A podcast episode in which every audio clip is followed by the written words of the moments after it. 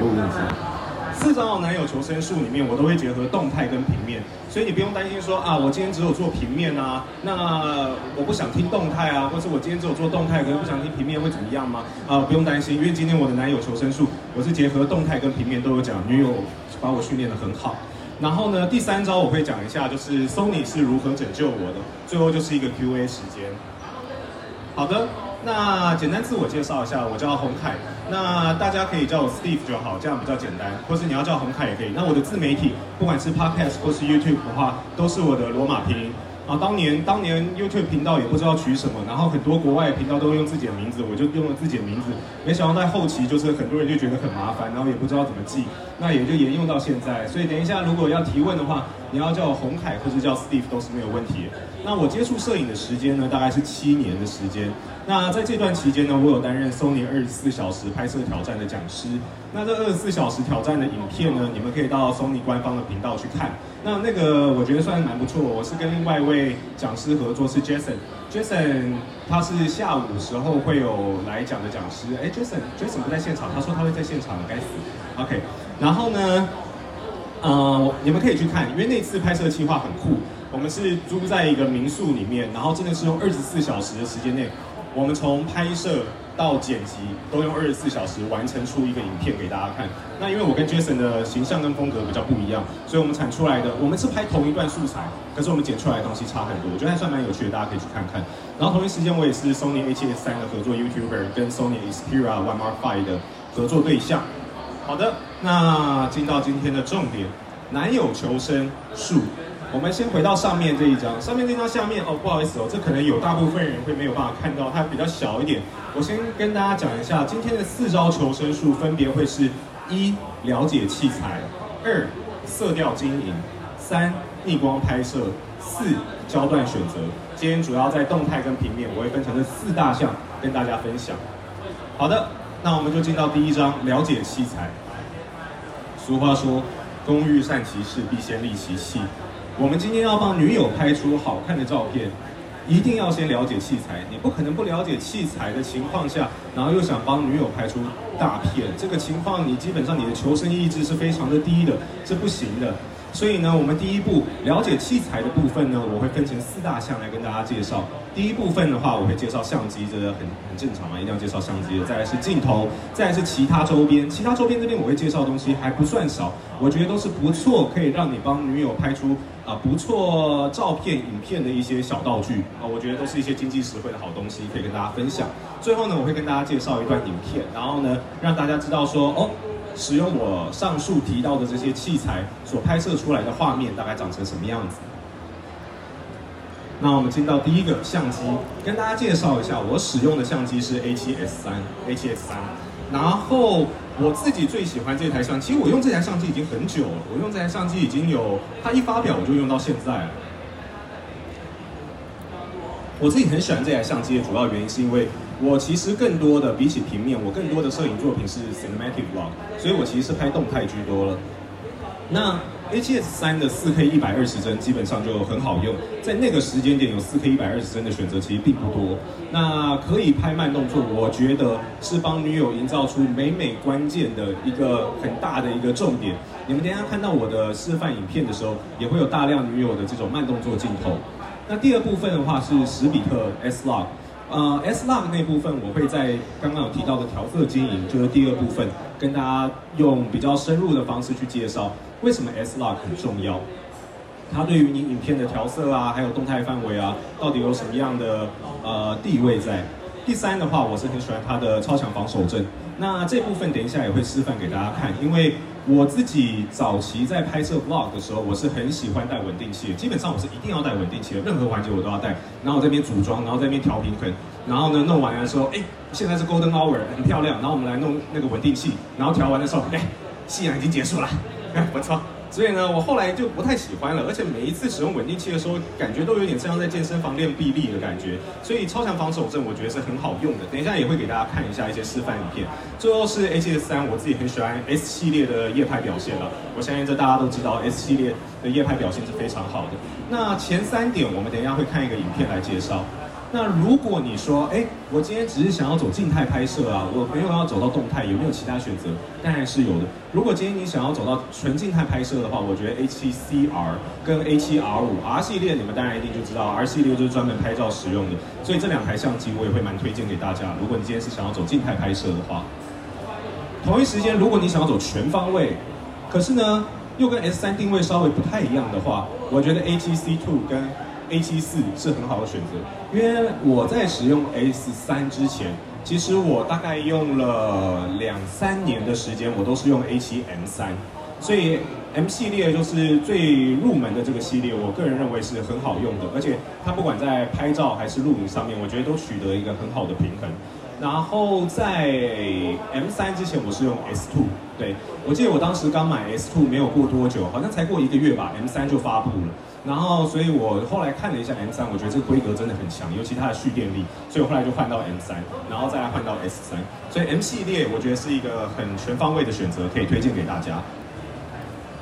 那如果你今天是想要走到更高端的动态摄影，哦，就我们今天走纯动态，而且要走到更旗舰的机种的话，FX3 跟 A1，我觉得都是很好的选择，也推荐给大家。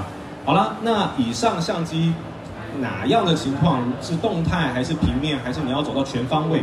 我给大家粗浅的一个建议就到这边。那我们现在拉回来看 A7S3，等一下我会给你们看一个啊，等一下影片我们等一下看。那我们我们先看下一个东西，就是夜拍表现。我刚刚提到夜拍表现嘛，那夜拍表现我们可以先看一下平面的部分。平面现在你们看到这几张样张都是 A7S3 所拍摄的。那常常会有人有一个疑问啊，就是说，哎，鸿凯，你拿 S 系列来拍照，你是不是傻了？你是不是笨笨的？你是不是不太懂相机？也不是这样子讲，我当然知道，以平面拍摄来说。呃，S 系列的定位上面来说的话，一定有其他更优质的选择。但是我觉得这就看个人需求。我觉得 S 系列基本上已经非常满足我可以发在我的自媒体上面的程度了。那也从这几张样张来让大家看一下它的夜拍表现。其实我觉得 S 系列我很喜欢的夜拍表现的问，就是其实这个当然我们有做一些色调上的修图，可是我并没有做噪点上的修图。所以你们可以看到，在低光源的地方暗部的表现，基本上 S 三拍出来，你 ISO 开到一万两千八，基本上是不光源呐。我觉得光源还是要控的好了，但光源控的好的前提下面，快门速度 OK 的情况下，其实基本上是不太会有噪点产生的。所以我觉得以 S3 做平面拍摄的成像品质，我个人就已经是非常满意的。所以接下来你们等一下看到所有照片，虽然 S 系列我们好像表面上都觉得说，哦，它应该是。哦，这个动态摄影在使用的，确实也是。可是我要跟大家讲，等一下，等一下你们看到那些平面，也都是使用 S 三拍摄的，成像品质也都是蛮好的。好，那看完夜拍表现的部分，我们来讲镜头。镜头的部分呢，我是使用二四七零。我是使用二四七零，那我自己其实也有很多，没有到很多，也有一些定焦镜，就像五五一八，然后变焦镜我也有其他的选择，像是一六三五，其实这些镜头我都有，但我没有放到这里面，因为我原本早期刚开始接触摄影的时候，我是比较这种，呃，比较鬼一点的，就是我的摄影包如果出门没有十公斤的话，我就觉得自己好像不够专业的那种感觉，但是到后期我觉得，哎，何必这样折磨自己呢？一镜到底不是很好吗？所以后来我就购入了，我最早期最早期，我想推荐大家一个比较平民的选择是二四一零五，二四一零五这支镜头基本上可以满足我所有的日常需求。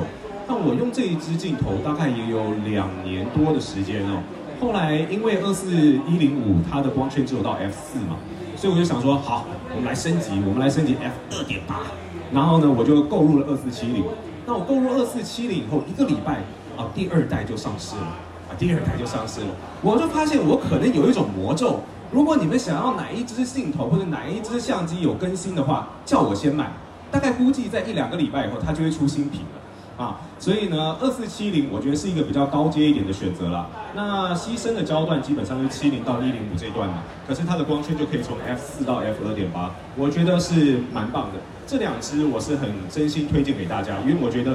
如果你今天不想要带太多的镜头出门的话，这两支镜头基本上我觉得应该是可以满足你百分之七十到百分之八十的日常需求的。对，好，那这边也跟大家讲一下，我挡到字了，五零到一二零这一段是我非常喜欢使用的人像焦段。那再等一下后面的介绍，我会再花更多的时间跟大家讲解焦段选择。好的，那我们现在已经介绍完相机跟镜头了嘛？身为一个好的男友，要完成男友求生术，你的一些必备小配件就不可少。那今天我想要介绍的一些小配件呢，分别是柔光镜、减光镜、吸带灯、反光板跟稳定器。稳定器后面夸弧必要吗？我觉得这个就是看个人需求。然后等一下也会给大家有更多的时间看一下一些样张跟影片。那我们先讲柔光镜的部分。柔光镜的部分拍出来的效果，我不知道。这可能也是看每一个每位男友、你们女友各自的喜好啦。有些女生就蛮喜欢，至少我女友就很喜欢这种感觉。女友，你喜欢这种感觉吗？那以前早期我开始接触摄影的时候，我在想，到底为什么有人可以拍出那种柔柔的、鲜鲜的、萌萌的那种感觉？我一开始以为是后期处理，当然后期处理也可以达到一样效果。可是如果你能在前期就做到这件事情的话，你可以省更多的时间。那后来我就发现啊，原来是柔光镜。那柔光镜这种东西呢，基本上你可以看它高光的地方。我不确定在这个这个简报的这个显色明不明显，但你们如果可以注意到毛毛，或是我们最右边那张衣服。它的高光处，也就是它衬衫的地方，白色衬衫的地方的话，你们可以看到柔光镜的特性是会在高光的地方会产生一种微微的一种光晕，这种东西会让它看起来比较梦幻、比较仙女的感觉，甚至在最左边这一张也是在白色的衣服最高光处。或是我们在有点过曝的地方，可以看到它会产生一种比较自然的光晕。那如果你今天不用柔光镜拍，当然也可以，但你今天得到的成像品质可能看起来就相对比较丽一点，那种梦幻感可能就会稍微少一些。那柔光镜也有分档次的区别，我不是只说哪一个品牌比较好的那个档次，我是只说四分之一、八分之一、十六分之一之类的。那越大的档数，你所产生的柔光效果就会比较好。就像左边这一张，左边这一张我上的柔光档数就比较高，所以它看起来整体就比较柔一点。可是最右边我上的柔光档数就很低。我不说的话，你们可能还觉得，哎，它有上柔光镜吗？其实还是有的，对。所以就是效果的取舍，我觉得可以看各位。我觉得是一个男友求生，我觉得还蛮好用的一个道具。那我们接下来再来看减光镜。减光镜这边没有没有样张，可是我用口头来跟大家讲，在平面使用跟动态使用上面，它的定义跟功能会稍微有点不一样。但是如果今天不管你要走到平面还是动态，我觉得减光镜都是非常重要的。今天如果我们走平面，我相信大家应该都有看过，就是有些摄影大师啊，把瀑布啊会拍成那种很像。呃，丝绸的那种涓流的那种感觉，然后很 smooth 的那种感觉，那到底是怎么拍的？基本上一定就要使用减光镜，因为它的快门速度会比较长，才有办法拍出那种流水的感觉。可是如果今天太阳很大，你快门速度又很又很高，又又又很长的话，你就会得出一坨很亮很白的照片。那基本上呢，这是不可用的。这个时候减光镜的效果就很重要了。减光镜可以让你的快门速度维持在很长的情况下，依然得到一个很好的成像品质。那动态的使用呢？动态使用减光滤镜又重要在哪里呢？我不确定大家知不知道，我们在拍摄动态的影片的时候，有一个原则，就是我们的快门速度要抓帧数的两倍。什么意思呢？如果今天我要拍三十帧的影片的话，我的快门速度大概就要抓六十分之一。那如果我今天要拍一百二十帧的影片的话，那我的快门速度大概以 Sony 的格式来讲，大概我们就是抓两百五十分之一。那你会说，为什么我们一定要在快门速度是帧数的两倍呢？其实是因为，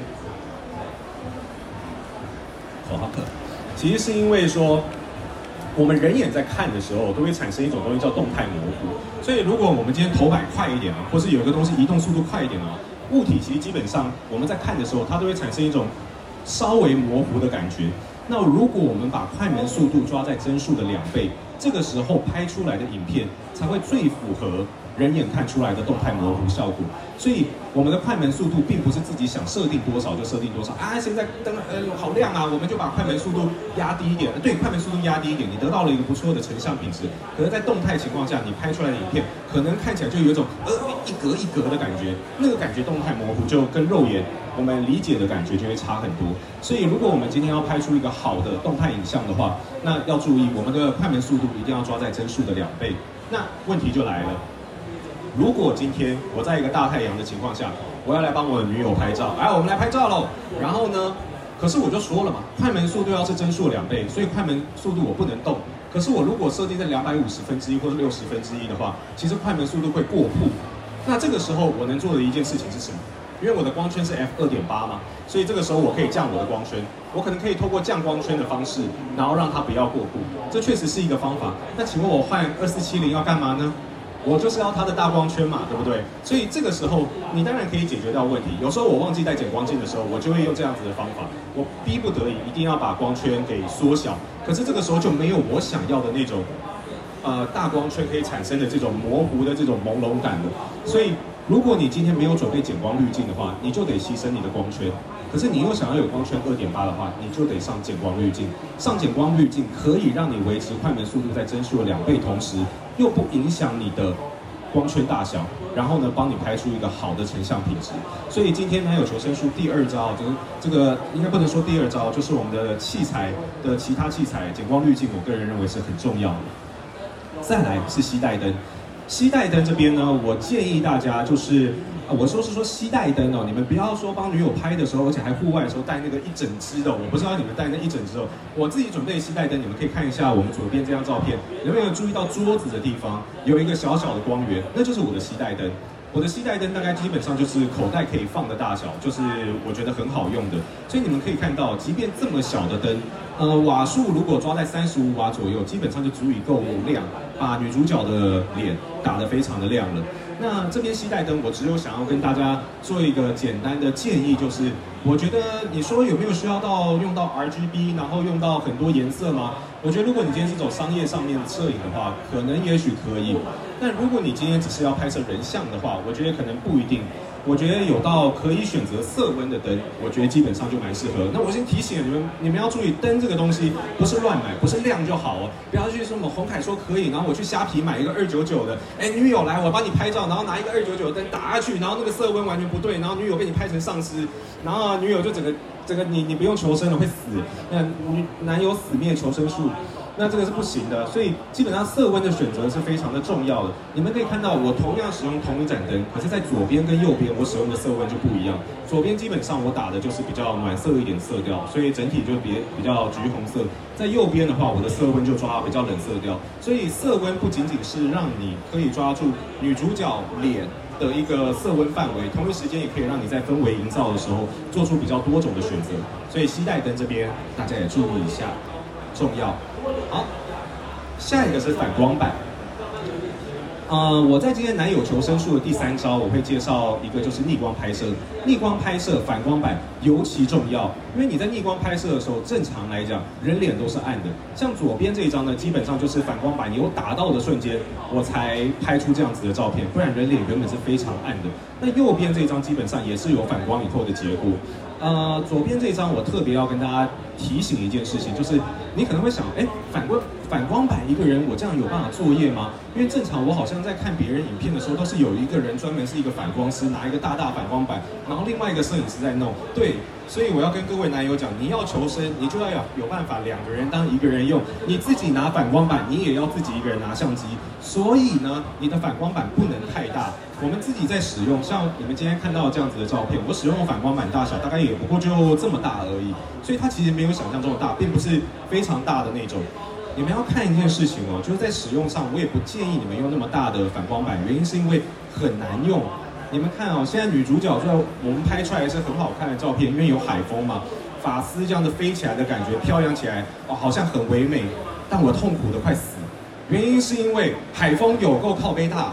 那我自己拿反光板，你们知道反光板会怎样吗？反光板就是迎风面，你知道吗？我在反他的脸的时候，那个海风一直吹，我的手是一直这样在那边抽蓄，你知道吗？我快死了。然后呢，我一手拿反光板，另外一手拿 A7S3 加2470，好重。然后呢，一只手就是这样子在那边反，然后一只手这样拍，快点，快点，快点。然后呢，我们当时拍的状况基本上就是。突然间，他的脸会突然亮一下，然后又会没有，又会亮一下，然后我，所以我大概就拍了一百多张，然后呢，就诶有有中有中，那基本上就可以。所以呢，跟大家提醒一下，如果今天我们要带反光板去完成逆光拍摄，或是各种情境的拍摄，也不一定要逆光拍摄，稍微注意一下使用情境。我们反光板不用选太大，小小的就好，这样你才有办法一人多用啊，当个好好的工具人。好，那么我们接下来来看稳定器。稳定器这一部分，就像我刚刚讲的一样，我想要依照需求来决定。那这一部分，等一下我会给大家看影片，因为我觉得平面来讲，没有人平面拍摄在使用稳定器的吧？应该没有吧？那么硬，这个我觉得应该是有点夸张。基本上稳定器使用上面基本上都是动态在使用了，所以我等一下会给大家看一个影片。那透过这个影片，我想要让大家知道，就是整支影片里面我是没有使用稳定器的。那你觉得这支影片的稳定效果如何？好，在我们接下来，因为我们刚刚很比较多看到了一些照片啊，基本上都是平面上的东西嘛，所以接下来我要给大家看上述我跟大家介绍的器材，呃，不管是相机啊、镜头啊、其他周边的动态表现。等一下看这个 vlog 的时候，你们可以分成两种心情来看。第一种就是你们就是单纯来欣赏一个作品，然后来看，然后放空一下。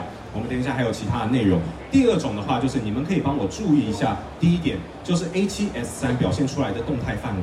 动态范围是什么？我们等一下来讲。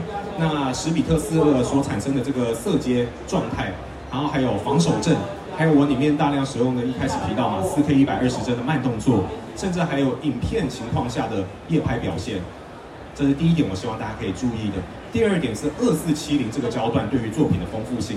我相信有些人可能会觉得啊，二四七零真的够广吗？不带个一六三五吗？七零真的够够够远吗？不带个一零五一二零吗？所以我觉得等一下你们看到这个影片，从头到尾都是使用二四七零来拍的，你们觉得这个焦段够不够丰富了？那第三个是我想要你们稍微注意一下我的色调，因为这个就是下一个章节我想要跟大家讲男友求生术的第二部曲，就是色调的营造。我会教大家我的色调是如何去调的，所以这三点希望大家可以留意一下。那我们来看一下接下来这个呃 A7S3 加二四七零所拍出来的影片。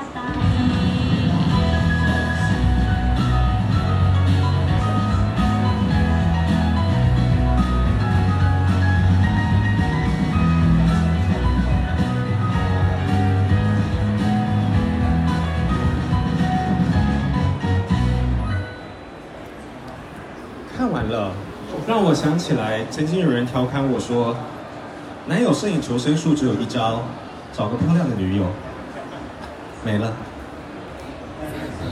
来，我们来看第二部分。第二部分，今天男友求生术想要跟大家介绍是色调。那色调我觉得是营造氛围一个很重要的点，所以在这部分呢，我会分成三个环节来跟大家做介绍。第一个，也就是前面有跟大家提到，就要了解啦什么是蜡。第二个是我是如何调出这种，呃，我自己自诩啦，也许大家不一定这样觉得，但是就是这种日系日系小清新的这个风格跟调色的三个方法。好，那我们进入到第一个环节，也就是了解 love，。了解 love 这一部分呢，呃。我们要先了解一个东西，就是动态范围，也就是你们可能会听到所谓叫做 dynamic range 跟色彩宽容度，这是什么意思？我要跟大家讲一个东西，就是如果我们今天在日常户外拍摄的时候啊，我们可能在一个逆光的环境，我们看我们的女朋友，你可以看到后面的天空啊，有云很亮很漂亮，然后呢，你也可以看到女友她的脸的表现，基本上你不会觉得哪一个东西特别的暗。可是呢，今天机器的表现就不一样了。机器的表现，我不确定你们有没有在早期，你们的年纪怎么样？就在我比较早期啊，可能高中、大学那个年代的时候，那个时候刚有智慧型手机有拍照功能的时候，我不知道你们大家会不会记得早期的 iPhone，就是我们在拍的时候，我点女友的脸，她的脸是 OK 的，可是后面就会变成一坨过布，天空根本拍不到。那我想要点天空，然后女友的脸又变得超黑，这个就是所谓的动态范围。机器的动态范围，它是有一个局限在的，跟人眼不一样，并没有那么的广。所以呢，log 档它所拍出来的格式，虽然它拍出来看起来前期啦，会看起来灰灰的，可是呢，它所记录到的动态范围是更广的，更容易让你把暗部跟亮部的细节给保留住。同一时间，log 这种格式给你的后期的色彩宽容度也会比较大，让你有更多的空间可以去做调色。我们可以看到下面这支影片。这个影片呢，是我们从龟山岛这边拍回来的。呃，其实我们可以从这样子的一个状态，大概可以猜测出我们拍摄时间。来，你觉得我们这个这个拍摄时间大概是什么时间点呢？晨光，下午。晨光或是下午，对不对？反正就是有一个日出或日落的感觉，对吧？要么是左边或右边。但如果是下一段影片呢？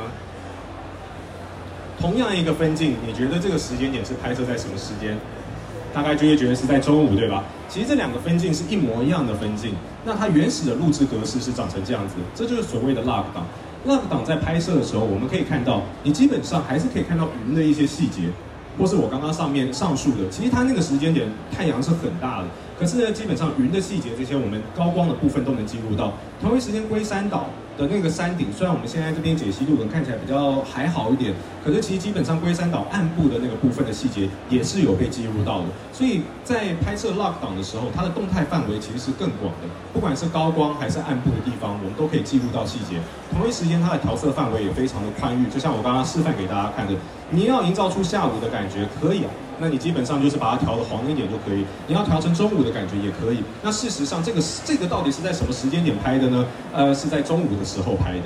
对，所以呢，呃，拍摄 log 档可以让你在后期有更多的调色空间。如果你今天不是选择 log，也不是说不行，你当然还是可以拍出你的作品。可是，在后期应用上，你要做的调色范围可能就会比较有限了。那么，接下来介绍我的调色方法。那现在你们已经都知道我是使用 log 在进行拍摄的。那我调色的时候很重要，会分成四个步骤。很抱歉，我今天没有办法用软体的方式直接呈现给大家看我的调色步骤，但是我可以直接跟大家讲，我在做动态的时候的调色步骤是怎么样子。第一步拍摄 log 档的时候，我们刚刚看到嘛，都是那种灰灰的样子，所以我们在后期的时候，第一步要做的就是饱和度的还原。我们先还原饱和度，然后第二部分我们再来调整暗部跟亮部的光影。等一下，我会用其他示范的一个影片，让你们知道我是怎么这样做调色的。那第三步的话，我会增加暗部跟亮部的颜色。哦，这两者不一样哦。等一下我会示范给大家看，我会大概让大家知道是什么意思。第四步才是一般人在使用调色的时候会做的事情，就是单纯的调色阶、调颜色。好，我们来看一个示范影片。接下来这段影片哦，完全都是使用 log 档去做拍摄的，然后跟我的调色范围。那我会简单挑几支影片，然后跟大家分享一下我的调色，照刚刚的调色顺序，我是如何完成调色的。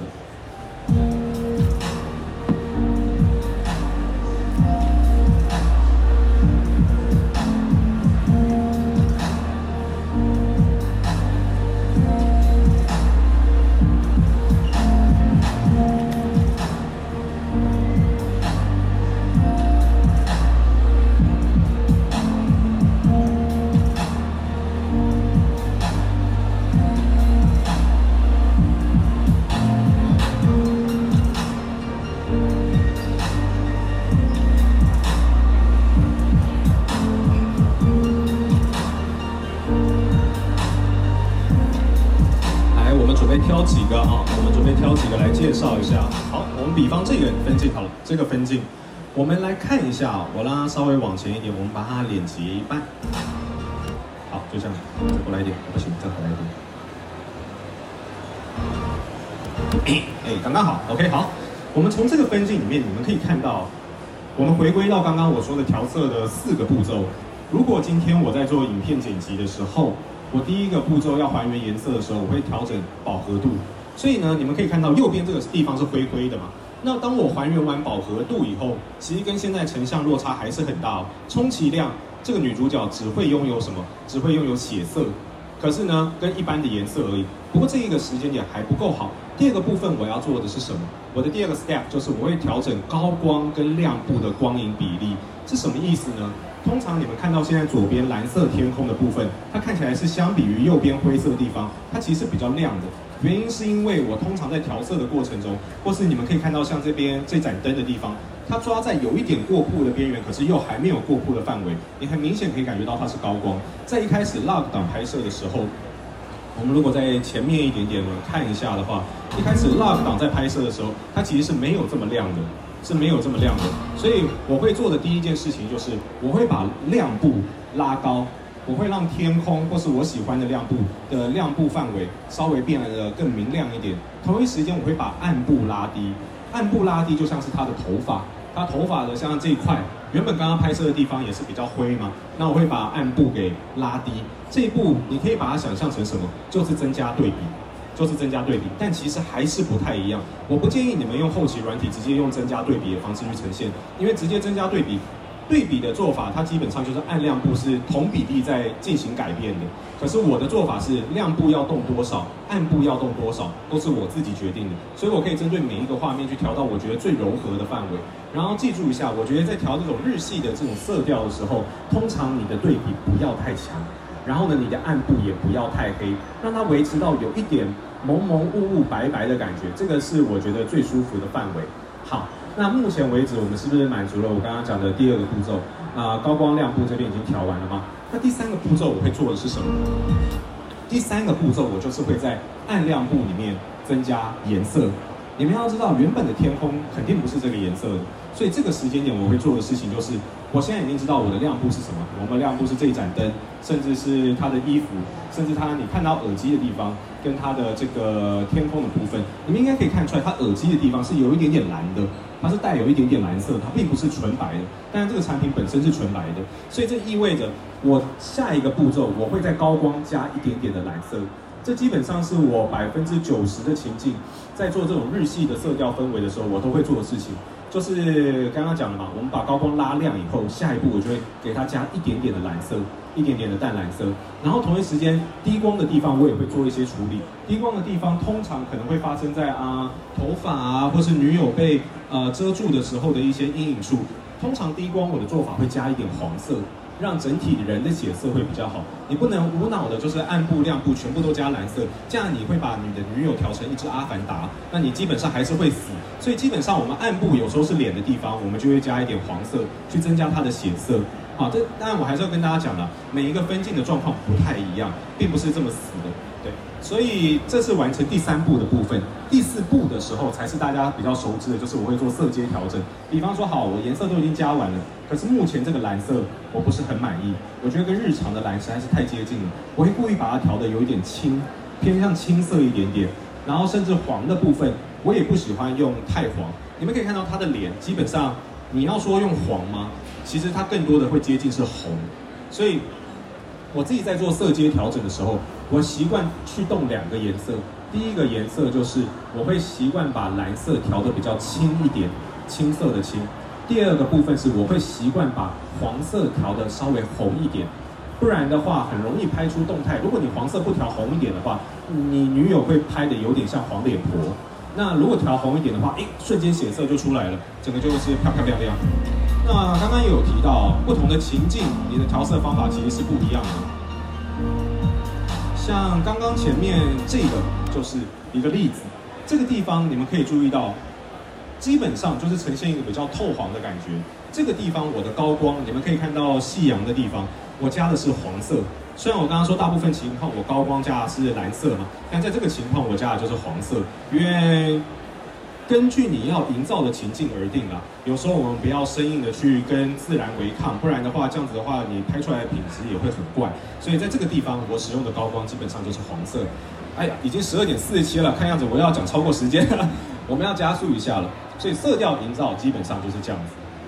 那第三个调色的方法，基本上调色的方法我会分成三个部分。第一个就是自我学习，也就是我刚刚跟大家介绍，这也是我对最推荐的方法。第二个部分就是影片可以套 LUTs，那照片可以调 presets，这基本上就是调色的三个方法。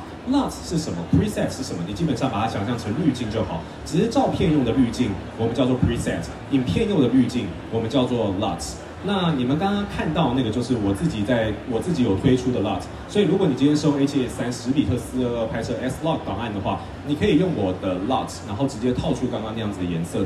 但你说我推不推荐呢？其实我个人是不太推荐的。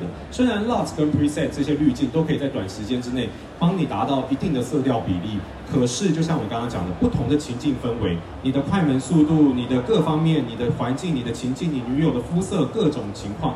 都会影响到这个 LUTs 到底适不适合你的这个分镜，所以我觉得最推荐的方法还是像大家跟刚刚大家介绍的，就是自我学习，根据每一个不同分镜去做一个调整。所以这就要回归到刚刚回回应你的问题，就是所以通常你们看到像我刚刚那个日本的影片，我每一个分镜的颜色都是逐一调整，所以剪一支影片真的会花蛮多时间的。好，那男友求生术第三招逆光拍摄，我觉得逆光拍摄是。大部分人学习门槛不算太高，可是突然之间好像可以把你的成像品质往一个档次提升的哦，一个 level one 提升到 level two 的一个，我觉得蛮不错的方法哦。我今天想介绍给大家。那在逆光拍摄里面呢，我们会注啊、介绍四个点。第一个是逆光拍摄的优点，第二个是该注意什么，第三个是辅助道具，第四个是多利用 golden hour。来，逆光拍摄要的优点有什么？第一个，我觉得是可以产生一个更清晰的主体。然后呢，构图的立体感也会更强，同时间氛围感也更强。什么意思？我们可以看今天这个样张，不管今天是左边这一张，还是右边这一张，甚至中间也是，只是他人比较小，你们应该可以都看出来，在逆光拍摄的时候，它会有一个轮廓光，从他的头发这边照过来，会有沿着他的轮廓产生一个亮部的情况。所以这就是我刚刚讲的，不管是右边、左边，甚至中间也一样。中间那张照片你们也可以看出来，他整个人就是有一个高光处，然后呢，笼罩全身的感觉。基本上，我觉得逆光拍摄它可以达到很好的去凸显你的主体的一个效果。而且同一时间，因为逆光拍摄的关系，所以通常你的照片里面几乎一定会产生比较强烈的暗部跟亮部的对比。这个也可以让你整张整个作品基本上产生的立体感更强。如果今天是一个平面的强光打下去，大家都一样平一样亮的话，那个感觉就少了一点。这就是我口中的这个氛围感。所以我觉得逆光拍摄我蛮推荐给各位男友帮女友拍摄的时候可以尝试看看。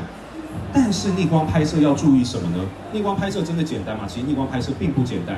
我们第一个要注意的就是过强的暗亮部对比，这是刚刚讲的 dynamic range 的问题，有色彩宽容度，还有这个动态范围的问题。过强的暗亮部对比会让你。其中一方没有办法救回来，那这个地方我要提醒大家一件事情，就是照片的宽容度比影片来得好。照片可以以高光为主，影片则以暗部。哎，这个东西是什么意思？都是写中文，我怎么听不懂他在讲啥？意思就是呢，刚刚讲到了相机因为有宽容度的问题嘛，所以今天如果我在拍摄照片的时候，我们统一可以以高光为主，意思就是我们不要让高光过曝。我们不要让高光过曝。如果我们今天举刚刚这个例子的话，我的定义就是在于说，好，天空我们不要让它太过曝，我们还看得到一点屋檐的感觉，大概就抓在这个极限。可是这个时候人脸一定会很暗，一定会很暗。可是没有关系，因为照片的宽容度比较好，所以暗部的细节基本上不要太夸张的情况下，你是修得回来的。你可以透过后期把它给修回来。可是我要给大家一个提醒，就是如果亮部过曝的话，就绝对修不回来。所以暗部暗一点，我们还拉得回来。可是亮部一旦过曝，就不可能救回来。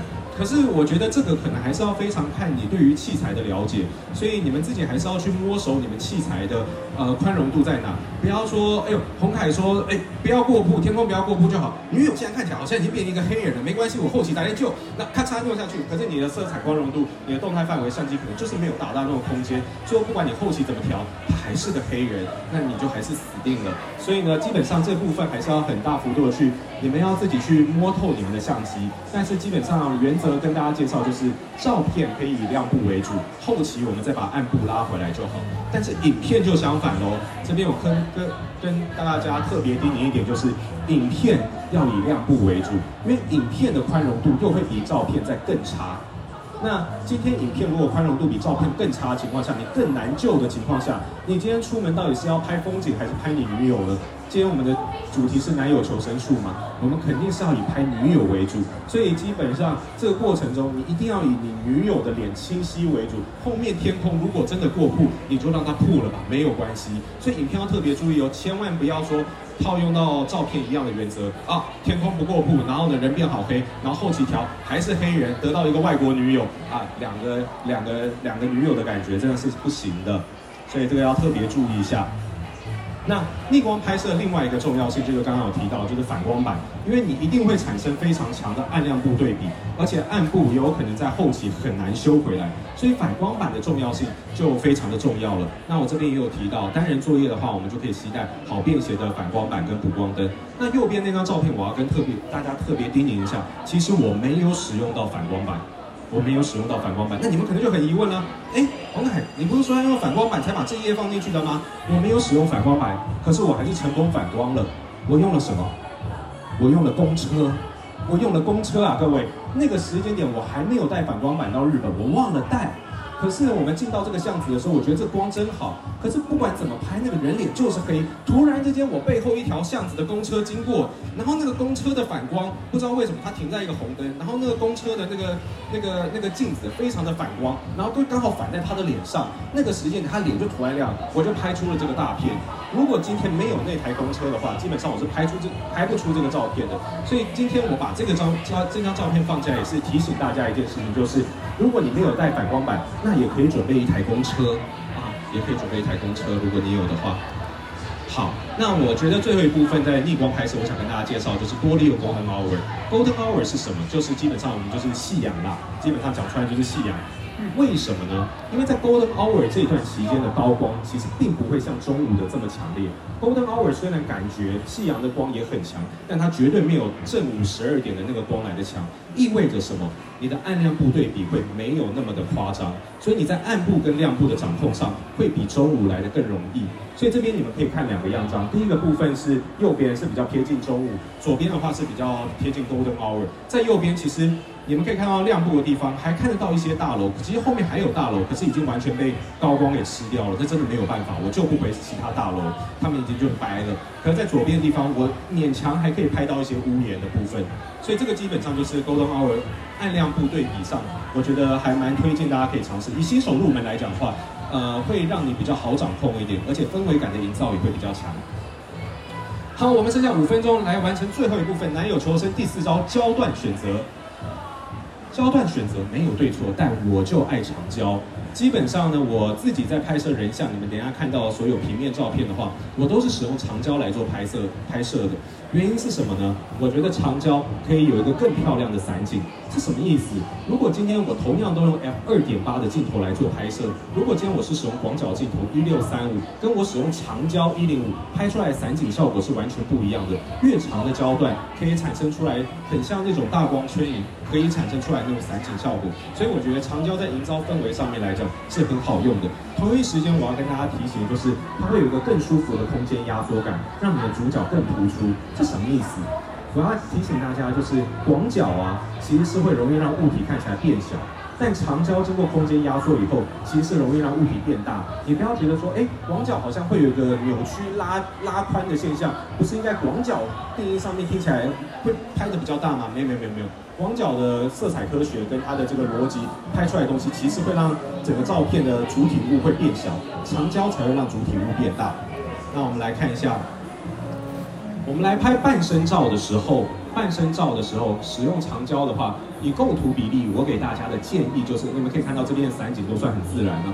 那给大家的建议就是，我们的构图抓头上啊，大概保留三分之一到四分之一的构图。啊、这是一个非常好的比例。那你们可能会问说，哎，这个构图科学是跟哪个大师学的吗？这个三分之一的比例是谁定出来的呢？哦，这是由一个大师定出来的构图比例哦。这个大师叫做我女友，啊，就是我女友。啊，基本上我女友叫我怎么拍，我就怎么拍。哦，她呢，诶是诶有研究过很多的照片。那他觉得这样子拍出来是最完美、最舒服的一个状态，所以呢，他教我怎么做，我就怎么做。那我也教各位男友怎么做，你们就帮女友怎么拍啊。女友说的就是老大。那基本上我的构图比例在长焦拍摄的话，头部我就会保留三分之一。那以全身照来讲的话，我就会保留到大概二分之一的比例。那这边可能就要特别注意一下，使用长焦，你们可以看到中间那棵樱花树，看起来好像还行，还行，对吧？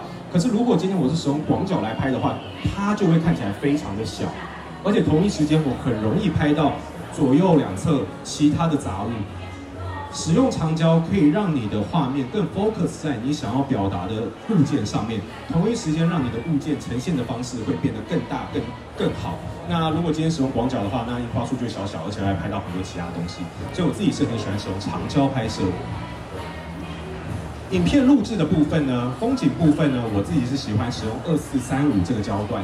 那人像部分，我是喜欢使用二四七零这个焦段。那我们可以直接看影片来示范。我们接下来加速了，剩下两分钟。这边我可以快速的跟大家讲我的焦段选择。这大概是五零的焦段，差不多是五零的焦段。这个这这这些不重要，这些不重要。这大概是七零，这大概是五零，大概是在五零。这个大概是七零。这个也是七零，因为我拍远景，这个这个不重要。这大概七零，然后这个也是七零，因为我们都是拍远景嘛，都是七零。那这大概在五零到四零左右，那这个大概在四十左右，大概在四十左右。然后这些都是一些简单的过场。对，那这个大概在六十左右吧。大概在六十左右，这个大概也是在六十左右，还不到七零全开。那这个刚刚是远景，基本上我就是带七零。那这个大概也是在五零左右，这也是五零左右。啊，没有，这个大概四十左右。你看我还可以再说嘛。那接下来拍到海豚的部分，基本上都是用长焦七零。所以你们可以看到七零这个焦段在拍动物的时候，还是略显不够。还是有一点远的感觉，所以如果今天要拍摄动物的话，我当然还是会建议以更长的焦段为主啦。对，所以以动态方面给大家的建议，二四七零你们可以参考一下。像最后这一幕呢，大概是在四零左右，大概是在四零左右。这也是为什么我很喜欢二四七零这颗镜头。好了，一点了，最后我要跟大家讲的就是 Sony 如何拯救我。Sony 拯救我的方法呢，分为六大部分。第一个就是 S-Log。给我更多的调色空间，这刚刚也跟大家介绍了。第二部分是四 K 一百二十帧慢动作，你们也看到我刚刚作品有非常多的慢动作镜头。第三就是防手震，你们上述看到所有动态影片，我通通没有使用稳定器。像刚刚那个在拍海豚的那部分，我相信你们应该也不会觉得有晃动到不舒服。可是我要跟你们讲，船是很晃的。我在船上那么晃，然后还手一直抖，我还可以拍出那样子的分镜，基本上代表它防手震是真的很好。第四，虽然我没有特别。介绍到，但也很重要，就是稳定的自动对焦。自动对焦非常重要，尤其我们在拍平面、呃动态拍摄的时候，有时候唯美的瞬间稍纵即逝。你如果过了这个瞬间哦，要再拍摄到一样的分镜，可能就很困难了。那第五就是超强的夜拍，你们刚刚应该有看到。第四，最后一点的话就是多元的镜头选择。虽然我很懒，只带二四七零跟二四一零五，但我依然还有一六三五、一点八、五五这些镜头。好，那以上今天一点了，因为时间有点赶，所以最后我有点加速。那今天就是我想要跟大家分享的全部的男友四招求生术，希望大家会喜欢今天的内容。然后呢，这边是我的自媒体连接，有我的 YouTube，有我的 Instagram，有我的 Podcast。那我的 Podcast 里面会聊一些商业还有摄影相关的一些主题。那未来我也会把今天的讲座内容放在我的 Podcast 里面。那谢谢大家今天来参与今天的讲座，感谢你们。那最后我可能还是留一个送你的主管在吗？对，我们先给老师一个热情的掌声好不好？感谢老师带来这么有趣、这么丰富、这么精彩的内容的分享哦。那我们现在就是。